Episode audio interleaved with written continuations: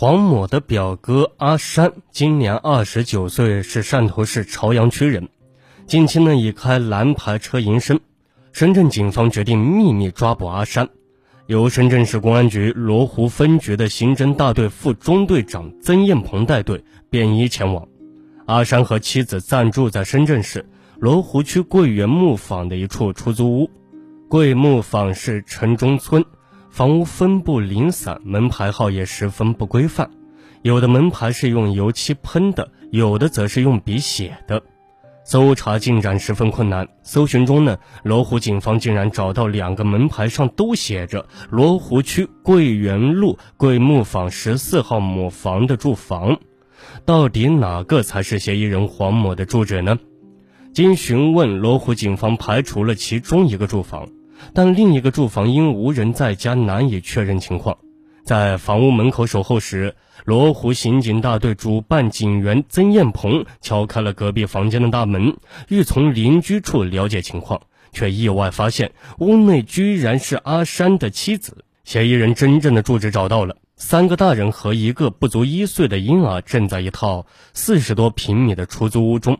他们分别是阿山的妻子、小姨子、小舅子和儿子。出租屋堆满了物品，拥挤而杂乱。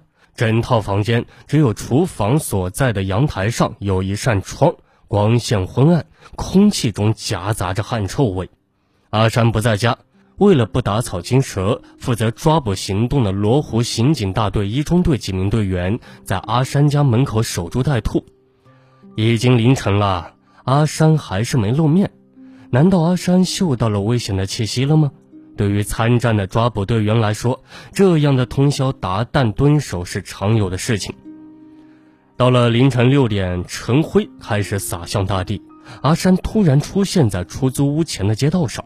阿山落网，他的身上，罗湖警方搜出了被害人小青的手表和六张信用卡。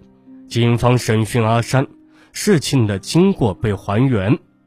案发前呢，阿山因为赌博债台高筑，他决定利用蓝牌车实施抢劫杀人。阿山租下深圳市龙岗子镇金沙路的一间出租屋，这间出租屋十分特别，拉开卷闸门，轿车呢可以直接开进屋内，即便挟持受害人下车也难以被发现。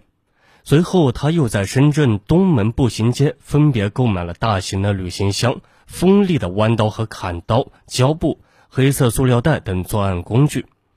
六月八日的下午三点多，在深圳市罗湖区东门新源路，打扮时髦的小青坐上了阿山的吉利牌小轿车，谈好价格，准备前往深圳龙华某商场拍平面照片。天气炎热，小青呢不仅穿着时髦暴露，肩背的 LV 手袋更引起了阿山的注意。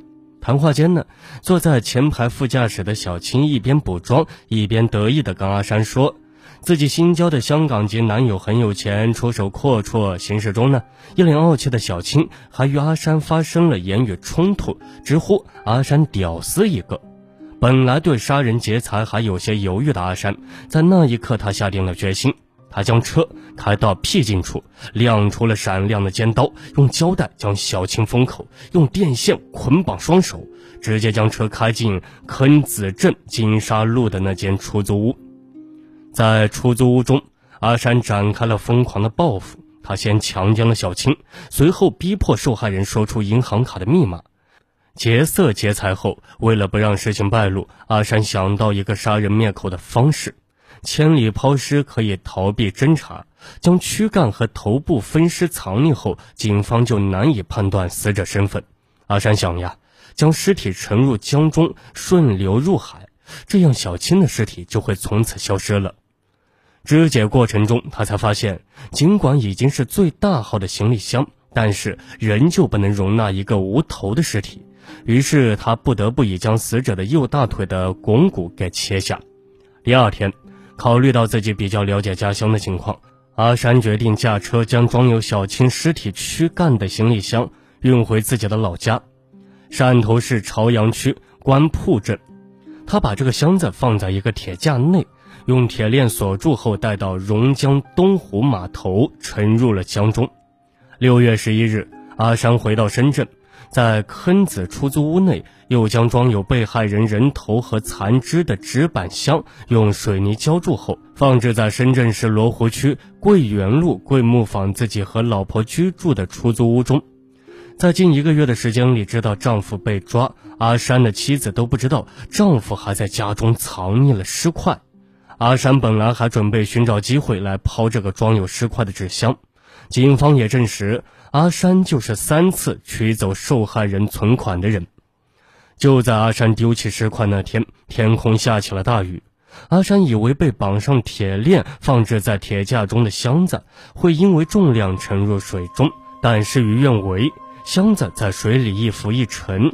阿山转身寻找物品想要加重时，回头一看，那箱子已经被水流冲走。从那一刻起，阿山就感到自己终将落网。好了，本期的命案一千宗就给您播讲完毕了，我们下期节目再见。